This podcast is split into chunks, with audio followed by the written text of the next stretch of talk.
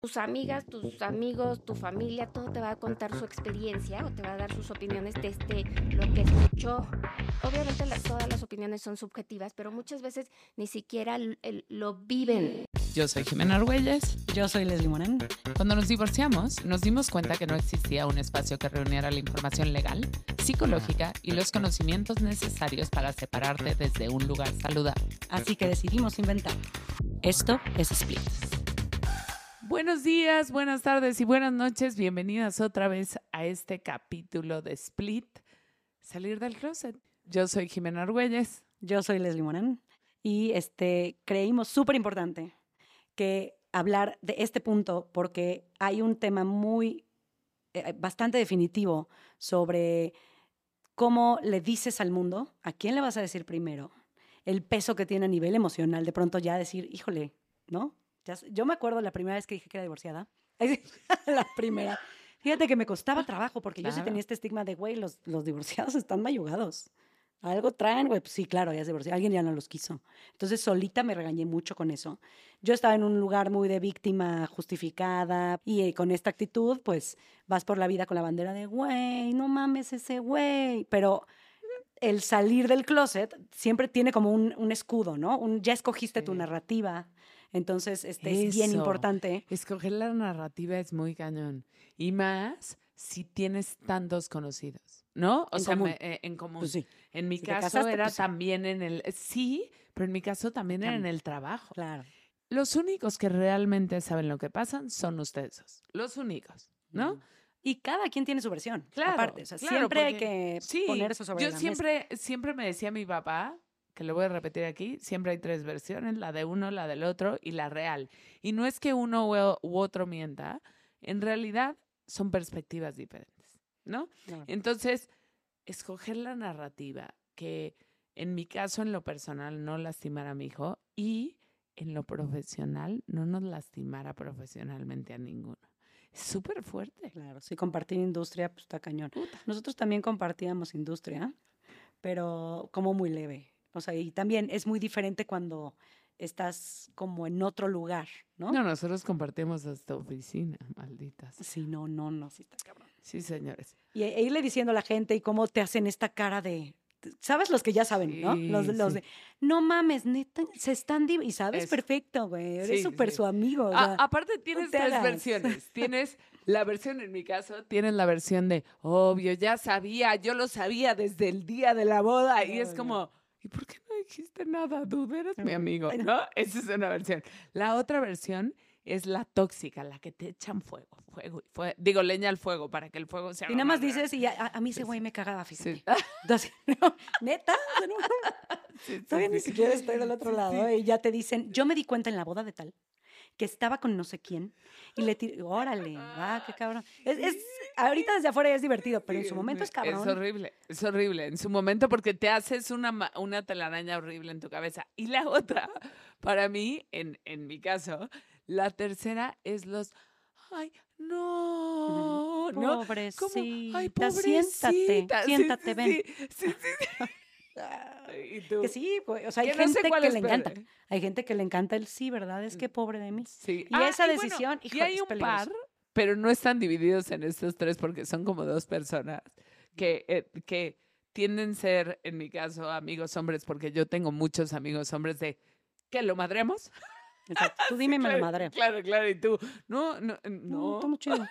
Pero bueno, elegir la narrativa es importante. muy importante. Este, y también hay implicaciones legales que es bueno considerar al salir del closet, ¿no? Nada más. ¿Qué se debe hacer y qué no? Y para eso vamos a tener a Fabiola Higareda, mi abogada de cabecera, amiga de la secundaria, y que aparte yo nos reencontramos en esto de la maternidad y del divorcio también. Entonces, mujer empoderada, este, abogada de género, eh, especialista en lo familiar, ha hecho de todo y ha visto cosas muy rudas también en, en lo penal. Entonces, es padre que tiene su colmillito, pero tiene mucho corazón también la Fabis. Es que bueno que está con nosotros y pues vámonos a la parte legal. Bienvenida, Fabiola. La primera pregunta que te queremos hacer es, ¿hay algo que debamos saber sobre el tema legal antes de decirle a alguien que te vas a divorciar? El, un alto porcentaje de los hombres, hablo en este momento de, de hombres, porque la mayoría de mis clientas son mujeres. Mm. Este, yo creo que de 100 divorcios, 3 son hombres y el resto son, son mujeres. Entonces, mi experiencia va mucho más enfocada a las necesidades que tenemos nosotras como mujeres, no tanto a las de los hombres. Ujú. Y un 85% de los divorcios que no acaban bien, ¿no? O sea, que no esté como un acuerdo, amenazan con quedarse con los hijos. O si tú no te puedes hacer cargo de ellos, me los quedo yo. Uf, O sea, e- es. Que en realidad los hombres que se quieren hacer cargo de sus hijos, o sea, que lo dicen desde el corazón, Está son mínimos. padrísimo, claro.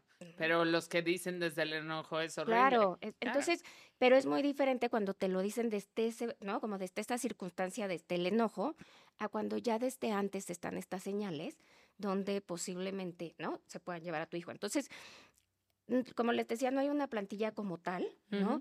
Sino sí es evaluar la circunstancia de cada uno, pero lo, de cada una y uno, pero lo principal es que tus amigas, tus amigos, tu familia, todo te va a contar su experiencia o te va a dar sus opiniones desde lo que escuchó. Obviamente la- todas las opiniones son subjetivas, pero Claro. muchas veces ni siquiera el- lo viven, ¿no? Las personas que te dan los consejos lo viven realmente, sino es la interpretación de lo que la prima le contó. Claro, y por entonces eso ya este- desde ahí existe este lugar. Para eso existe este Justo. lugar. O sea, para que digamos, ok, entonces, ¿qué sí?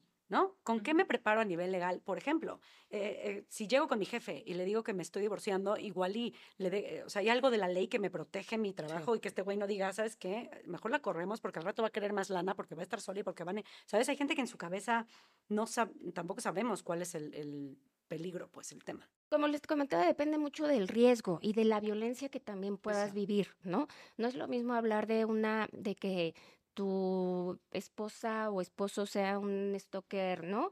Y, y acosador y te lo encuentres afuera de tu oficina, que por supuesto le tienes que decir ahí a tus jefes de, oye, ¿no? Estoy viviendo esta, esta situación, a que pues estés viviendo una, un divorcio muy Sí, sano, entre comillas, Claro. ¿no? Y que nada más a lo mejor un día te vea llorando en tu escritorio y tu Claro. jefe se acerca y te diga qué te pasa y ahí ya te sueltas a... A llorar. A esa- llorar. esa es esta época también. Tengo una pregunta importante ¿eh? que creo que la violencia vicaria viene de amenazas de cosas que se hicieron en pareja. O sea, yo recuerdo que me gustaría que la gente lo supiera. Recuerdo cuando yo tomé la decisión, él eh, decía cosas muy duras y tenían que ver con cosas que yo hice o cosas que él hizo. Y lo primero que me dijo la abogada es, todas las cosas que le haces a tu pareja no cuestionan la capacidad que tienes de ser mamá. Y en realidad eso me dio como tanta perspectiva de decir, ok, aquí estoy bien. Es cierto, por todo amenazan y "Ay, me choca y el dinero, entonces tú y me pusiste el cuerno, pues ¿qué crees? No está peleado con mi capacidad de ser mamá o Sí, papá. claro. El no tener el tema legal resuelto no nada más significa tener un problema en ese momento, significa tener muchos problemas más adelante. Eh, como empresaria también tengo clarísimo que un contrato bien hecho en el momento adecuado es para evitar conflictos, no para tenerlos. Es para dejar las cosas claras entre las partes. Y eso es, eso es el divorcio. El divorcio es un negocio. Es, eh, ya no hay amor, no tiene que ver con el vínculo familiar. O sea, hay que dejar claras todos los supuestos y todas las posibles situaciones de un, un negocio que solamente es en beneficio ni siquiera de uno mismo, de los hijos. Las dinámicas que nos sirvieron para abordar las negociaciones legales fueron en realidad terapia, mediación y los mismos abogados, ¿no? En terapia pues nos ayudó para comunicarnos muchísimo más y de manera más efectiva, resolver conflictos de manera constructiva. También hubo mediación y con un tercero, pues que era como neutral, nos ayudó a llegar a acuerdos importantes que fueron beneficiosos no para los dos, sino para nuestro hijo. Y los abogados definitivamente nos proporcionaron orientación legal, nos ayudaron a negociar los términos del divorcio de la manera más amigable y sencilla posible. Al fin y al cabo tenemos que entender que sí vivimos en una sociedad machista, ¿no? Que sí vivimos en una sociedad sexista, patriarcal, y la gente que hace y que, y que ejecuta esas leyes vienen de esa misma cultura, De ¿no? acuerdo. Entonces, no es que un juez o una jueza que va a ser quien dicte la sentencia en, en, el- en un juicio de guardia y custodia se pueda abstraer de esa, violen- de esa violencia machista y decir, bueno, no importa que le haya puesto el cuerno con 400 hombres, ¿no? Aquí lo que importa es su capacidad de madre. Claro que esas, ¿no? Que, que estos estereotipos de género y estos roles permean en la misma actuación de los jueces. Y es bien importante también que desde un principio tú entiendas, volvemos a lo mismo, cuáles son las circunstancias en las que te estás divorciando, el por qué te estás divorciando. Es muy diferente, por ejemplo, cuando se divorcian si una mujer le pone el cuerno que si un hombre te puso el cuerno. Ok. ¿Por qué? Como que cuando un hombre te pone el cuerno, tu marido te pone el cuerno, es algo como que ya asumes que puede pasar. ¿no? Es cierto. Pero cuando la mujer te pone el cuerno, O sea, no. No. soy solo yo. Eh. Ah. Qué cabrón. es, como si fuera todavía peor, Claro. ¿no? Es lo mismo cuando si el papá se va con la amante y deja a los hijos, pues no lo, o sea, no es algo que el clásico se fue por cigarros pasa, o con pero la secretaria. si la o- mamá se fue con la amante y deja a sus hijos, es lo peor. Hay veces que tienes que silenciarte por cuidar a tus hijos, porque ellos no, No hay están, veces, ¿no? todas. Todas. Entonces, respondiendo a la pregunta de Leslie, la guardia y custodia te la pueden quitar, ¿no? Es en un juicio, forzosamente, las partes van a exponer, pues, cuáles son los argumentos para que tú, ¿no? Para que el papá tenga la guardia y custodia, para que la mamá tenga la guardia y, y custodia, y además de estos argumentos, pues, presentar pruebas. Claro. Muchas de estas pruebas son los peritajes psicológicos que se le- y de trabajo social, digamos que son como las pruebas fundamentales que, que de cajón ofrece las partes y también el, el juez la solicita. Y, y en ocasiones también se hace una prueba psicológica a los niños. A partir Pero- de cierta edad, ¿no?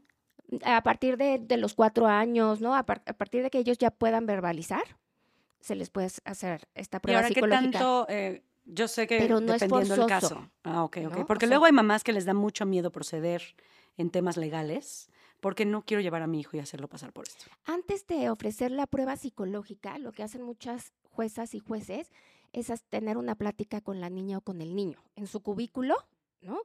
Eh, siempre debe de haber un ministerio público y un psicólogo especialista y tienen una plática muy breve.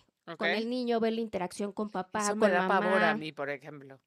Una parte fundamental es que como mujeres y como hombres que vamos a iniciar estos procesos, no partamos desde el desconocimiento. Claro. ¿no? O sea, por eso es fundamental que antes de, de abrir tanto a tu pareja, ¿no? el tema del divorcio, como a, tus amigos, familiares y así, te informes con una abogada, un abogado en dónde estás parada legalmente, qué sí puede pasar, qué no puede pasar, para que a partir del, del conocimiento que tú tengas, entonces ya ves qué dirección vas a tomar, ¿no? Claro. si vas a plantear sobre la mesa eh, un convenio o ya desde un principio identificas que un convenio jamás va a pasar, o sea, que Ujú. nunca te vas a poder poner de acuerdo y te va ya directo a... Sí, o sea, como qué factores demanda. nos pueden ayudar a identificar. ¿Sabes qué, güey? Esto ya es demanda. Mejor me quito de broma. Porque Claro. luego hay gente que se queda años Sí. con un convenio que se mandan y, y se regresan. Cof, cof, lo digo yo porque nosotros lo hicimos así. Claro. Hemos sido muy cabales, pero estamos tan cómodos que ni lo hemos hecho. Hay gente que al revés, están tan incómodos que siguen postergando y postergando y hay un convenio abandonado ahí. Dices, ya, güey, mejor demando porque si no, esto no va a O pasar. Claro. habemos las personas que lo queremos así. De- vámonos, ya, como venga. Y luego les gana la prisa. Sí. Sobre el tema legal, híjole, yo lo que puedo decir es que lo hice pésimo, pésimo, pésimo. Mi ex marido y yo éramos socios. Era más fácil, obviamente, separar las empresas que pues, los hijos, que eso es algo que no se iba a separar nunca. Nunca había sido un problema en nuestra vida el tema económico y asumí que no lo sería nunca. Mis papás nunca se pelearon por dinero y nunca fue un tema, entonces yo asumí que iba a ser así de fácil. Mi error fue que eh, por, por parecía todo resuelto, entonces nunca lo metí al juzgado, me divorcié eh, y, y nos quedamos con un compromiso, documento a la mitad.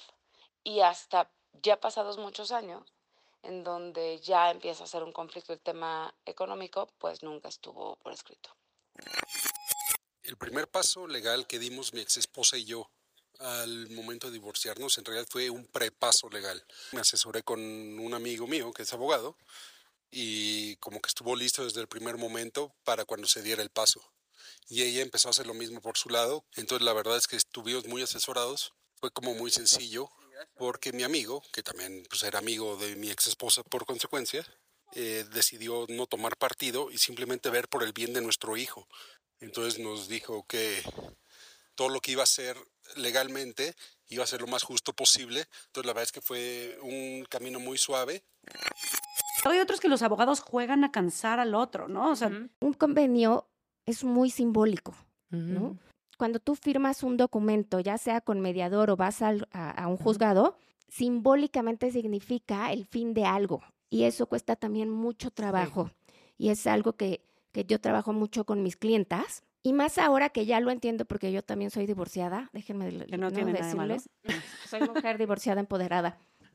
chinga. Este, Y por empoderado. y entonces es trabajar mucho con las clientas desde este simbolismo del, del convenio, porque como les comentaba, representa ya, ya no hay marcha atrás, ya firmas y ya no nos arreglamos, ya, aunque hasta el papá o la mamá de tus hijos tenga una nueva pareja, Claro, sigue significando algo. obvio. O sea, a mí lo que me pegó es cuando firmé. Estuve un año y cachito separada y ya era un hecho, pero cuando firmé, engordé unos cuantos kilos. Este, pero era, era por esta situación de, de estoy dejando mi proyecto de vida. Claro, O sea, se acaba Sí, mi proyecto de un vida. duelo. Que aunque ya lo sabía mucho antes, me pegó en el- literal cuando se hizo tangible. Claro. Y luego hacerlo tangible es decirlo, o decirle a los papás, o decirle a la tía esa que ama a tu güey más que a ti. ¿no? Y que de Claro. pronto dices, fuck, va a llorar tanto mi tía, güey, ¿no? Así. Y luego terminas Sí. cargando con el duelo de la familia. Y entonces postergan y postergan. Hay cosas, yo me acuerdo que usaba mucho el si dices esto o si dices esto, ¿se puede utilizar legalmente? O sea, legalmente puede restringir qué dices y qué no dices o no. Ahorita se me vino a la mente Pero porque ¿cómo que recordé algo. O sea, WhatsApp Sí, sirve de sí, evidencia sea, para sí demostrar que es un sirve. violento. sí sirve. Digamos que eso es cuando ya te vas a juicio, te vas a demanda y quieres efectivamente demostrar que hay violencia. Sin embargo, cu- cuando te vas a, de- a, a una demanda, todo se vuelve muy maquiavélico. ¿no? O sea, partes desde el sospechosismo y desde ahí tienes que grabar, Sí. este, Ay, ver sí. cómo Ahora, respondes. a esta altura, cuando sales del closet, ¿conviene empezar a... O sea, si neta Claro, tienes un güey violento, Totalmente. ¿no?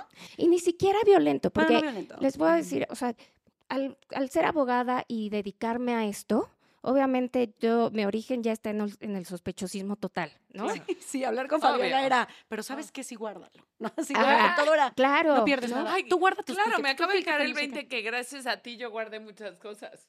Porque yo le dije a mi Fabiola, me dijo, guarda. me decía ¿Y qué que crees? ya hay no mucha gente sabes. guarden Claro. sus cosas. No No sabes. sabes, eh, y, y yo sé que es horrible, Claro. pero no sabes en qué momento, o sea, así como nunca pensaste que la persona con la que te casaste o con la que pensaste que ibas a hacer una vida en común te está haciendo, tú le estás haciendo, lo, ¿no? Como lo que está pasando en ese momento, tampoco piensas que sea posible de hacer, ¿no? Claro, Como algo cosas. más grave. Entonces, desde ahorita graba, este, graba, tienes que saber cómo contestar los mensajes, tienes, por más enojada que estés, ¿no? Siempre hay que guardar la bueno que no hay. Fatal. Yo soy Yo le- fatal sí, en eso. Sí, yo le digo, Jimena. No, no, no, soy Sí, es fatal. bien importante como guardar No la, la compostura. O tener luego, yo, yo, mi consejo era así tener algún mensajito hasta prefabricado de, está haciendo, está, estamos peleando, ¿no? Y así de, ok, entonces por este medio me estás, ya sabes, estás Ah, ya lo hago, corroborando. ya lo hago. ¿No? Estás Pero corroborando que, que suena como que mi ve. abogado intervino, ya sabes. Ajá. Mucho terrorismo así de úsenlo, amigos. Eh, el- Sirve, y de- deja de mensajear o, o paran y dicen, what? Yo no- Yo jamás llegué mucho a eso con Rodrigo, la verdad. Pero igual yo estaba Ay, preparada yo porque sí, psycho, yo ¿no? sí, Por y tóxica. también eh, to- por tóxica. O sea, creo que parte de la lección con mi ex es dejar de serlo. O sea, eh, sí siento que hay una línea, estés bien o mal, que no puedes ser esa persona. Pues sí, o sea, es que La sí te sale, estás en un sí. lugar tan vulnerable que de pronto caes en pinche mundo tóxico que dices, güey, neta, estoy haciendo, Claro, estoy pensando, mucho, estoy sacando es, estas es cuentas, como un estoy ejercicio haciendo de este poder. convenio pasado de lanza, no, a ver, espérate, Tengo no otra que para también atrás. tiene que ver con salir del closet. Es, a mí sí, yo sí recibí una demanda de divorcio. O sea, pedí el divorcio, cuatro meses estuve como, esta abogada, esta abogada, esta, porque lo íbamos a hacer juntos. Y cinco meses después me llegó demanda de divorcio. Ah, ¿qué les digo? Pero hay como una línea Me en imagino esos donde... mensajes, güey. No, no, no, no. Y yo tonta buscando abogadas en todos lados. Pero más, casting. más allá de eso, hay como una línea en donde él se defendía, porque sí, obvio, en estos mensajes que les digo que era tóxica, pues sí me fui un poco, ¿no? Y él decía, es que a mí me dijeron que es el paso uno. O sea, para empezar un convenio de divorcio se tiene que meter la demanda. Pero quisiera saber ese paso uno, para, para que lo tengan claro los que escuchan. No, no es necesario. O sea, cuando tú te quieres divorciar, son dos trámites distintos. Uno el divorcio y otro el convenio. El divorcio lo puedes obtener este, con uno de los, con, con que uno de los dos quiera, ¿no? Eh, ya puedes divorciarte. Para el única, la única persona que te puedes divor- de divorciar es un juez, nadie más, ni un mediador, ¿no? Tienes que ir con un juez. Vas con el juez y le dices, oye, señor juez, me quiero divorciar o nos queremos divorciar, pero aquí hay hijos de por medio. Entonces te anexa, si este como un acuerdo, te anexamos este convenio, es una propuesta de convenio de cómo vamos a regular todo lo referente a nuestros hijos. Este juez, una vez que avala el convenio, te cita para divorciarte y te divorcia. Otra forma de hacerlo es a través de la demanda. Duda. Aún si el juez dice es que su convenio no, no me convence, no sé, bla, bla, bla", pero bueno, vamos divorciándolos. ¿Se puede? No, hasta que no queda el convenio, no te divorcia. O sea, va como junto con pegado. Si no hay convenio, no te divorcia. Y los jueces y juezas luego a veces se ponen un tanto quisquillosos para avalar los convenios Claro. este, que presentaste como un acuerdo. O sea, debería de ser al revés, Ajá. ¿no? O sea, tú ya le estás presentando algo, ya nos pusimos de acuerdo. O sea, ellos pueden ser los que meten el pie a pesar de que los otros dos se pusieron. Imagínate, Totalmente. gente divorciada poniéndose de acuerdo, ya van a pinches meter. Ahora, Tengo puede ser que, decir su, que su yo tuve acuerdo. mucha suerte con el juez, ¿eh? Ujú. Muchísima suerte. O sea, Sí, de hecho me ayudaba rápido. y me daba así Tips. me daba tips. ¿Para qué y- cosas se y- puede, inter- o sea, se pueden Es que- intervenir? Cuando uno te demanda, uno de los dos solicita el divorcio y le dice al juez, quiero divorciarme de esta mujer, quiero divorciarme de Jimena y, eh, señor juez, te aquí tienes la propuesta de divorcio. Van con Jimena, le avisan que está divorciada, Jimena tiene que contestar esa propuesta de divorcio Eso. Te dan ¿No? una cita, ¿no? y te dan una audiencia. Esta audiencia se llama audiencia de avenencia, que es como una audiencia en donde el juez va a tratar de que las partes concilien en un solo convenio, justo para que no te vayas a juicio y dure 400 años. Eso.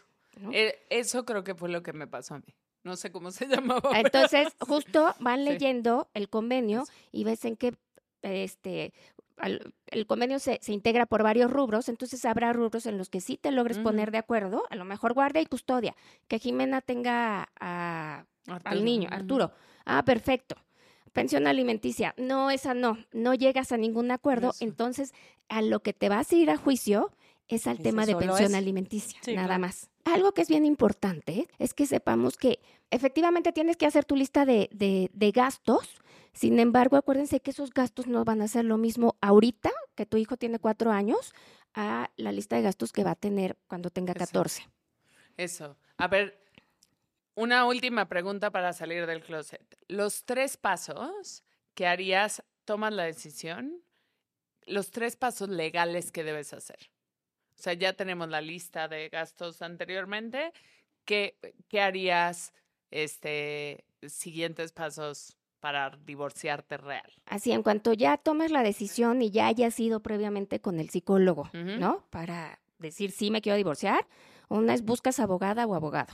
Ajá. Con Cada perspectiva de género y especialista en derecho familiar y penal. Así Ay, como de- yo, güey. Y Fabiola. Así, Y el Fabiola nombre. Fabiola. Ajá. Exacto. Entonces, buscas abogado para saber eh, desde dónde estás parada. ¿no? Eh, si trabajas, no trabajas, qué posibles riesgos hay, si vives violencia, si no vives violencia, si hay bienes, si te casaste por sociedad conyugal, si no, ¿no? Como para desde, esa- desde ahí, desde la información, tomar una decisión. Claro. Otro punto muy importante para la toma de decisiones de carácter legal es que no puedes tomar decisiones permanentes desde un sentimiento que es temporal. Ok, de acuerdo. ¿no? Entonces, a partir de ahí, ¿no? Justo es, ¿cómo le voy a decir al otro que quiero separarme? Y que, o ya vi una abogada Ujú. y ya estoy trabajando un convenio, o aunque yo ya vi a la abogada, le digo que quisiera que trabajáramos en un convenio Claro. o me voy directo a demanda. El segundo punto es eso, saber hacia dónde te vas a mover. Demanda, convenio, si te vas con un juez, si te vas con un mediador o qué es lo que, lo que vas a hacer. Y otra cosa muy importante que muchas mujeres, vuelvo al tema de mujeres porque son mis clientas, eh, evaluar los niveles de riesgo, Ok, claro. ¿no? Ahora, es cierto, Muy los hombres también pasan por eso. Obvio. Y es cierto que va a haber hombres escuchando. El porcentaje es mucho más alto de mujeres, es cierto también. Los hombres también tienen riesgo y tenemos hasta casos y Sí. testimonios al respecto Sí, digo, hay para no dejar de incluirlos. Sí. Hoy tenemos una relación súper cercana. Es como creo que deberían poderse acabar la mayoría de los matrimonios, siempre poniendo a nuestro hijo como prioridad. Yo creo que lo más positivo que me ha dado mi separación es la libertad. Y no solo me refiero a la libertad de no estar con mi ex esposa, sino la libertad de poder elegir correctamente, ¿no? Eh, ahora puedo ser yo mismo, tomo, tomo mis propias decisiones, pero también he aprendido a ser más independiente y a cuidar de mí mismo cuidando de esta forma a mi hijo León y por consecuente a la mamá de León también. Independientemente de tener un muy buen abogado, que ojo, un buen abogado no quiere decir un perro maldito infeliz, pero sí cada una de las partes tiene que tener un abogado diferente, simplemente para estar bien asesorados. Eh, no el más caro es el mejor, ¿no? No el, el que le quiere sacar todo al otro es el mejor, sino alguien que te pone en contexto y te pone sobre la mesa todas las circunstancias de lo que podría pasar tengo que ser honesta en decir que a mí me lo dijeron muchas veces y no quise escucharlo. Eh, yo pensé que era un tema solucionado y bueno, me, equivoqué. No asumir que la vida va a seguir siendo igual o que un tema legal o, o un tema de salud o un tema económico eh, va a seguir siendo así el resto de la vida. Y nada, al final, legalmente, pues ellos también pueden tomar ese mismo consejo. Claro, también como hombre tienes que tomar tu, ¿no? Como este nivel de riesgo, porque tú no sabes si en algún momento, es que también son pocos los casos, pero pues, es importante Se nombrarlos, este, se, ve- la, ¿no? La, la esposa o la progenitora se va a llevar a tus hijos. A vivir otro lado y no los vas a volver a ver. Ese yo creo que es de los más recurrentes, ¿no? Cuando la mamá dice, ¿sabes es qué? fuerte. Te chingas y me los llevo. Eso es fuerte. Que eso está, y yo he visto muchos de esos casos. Gracias por acompañarnos en este capítulo. Recuerden que cualquier comentario, duda, opinión es bienvenida siempre, en especial en arroba split-podcast, porque ahí estoy yo checando todos los comentarios en vivo. No tenemos community manager. Y también nos pueden dejar sus voice notes, ya sea en Spotify o en Instagram. Vamos a tener un link en uno de los destacados para que puedan salir en el programa. Platíquenos de sus historias, testimonios, que de esto se trata. En especial del siguiente capítulo, que se trata de niños de 0 a 9 años. Cuéntenos cuando se divorciaron, se separaron y sus niños eran chiquitos. ¿Qué hicieron? ¿Qué les sirvió? ¿Qué los motivó? ¿O qué les gustaría saber también? Muchas gracias, señores. Esto fue Dinos lo que quieras en Instagram en arroba split-podcast. o pregúntanos, comparte fuentes e ideas en los comentarios de este capítulo. Producción Cucaramaca, Y de original, Casa Morán. realizado por Open House.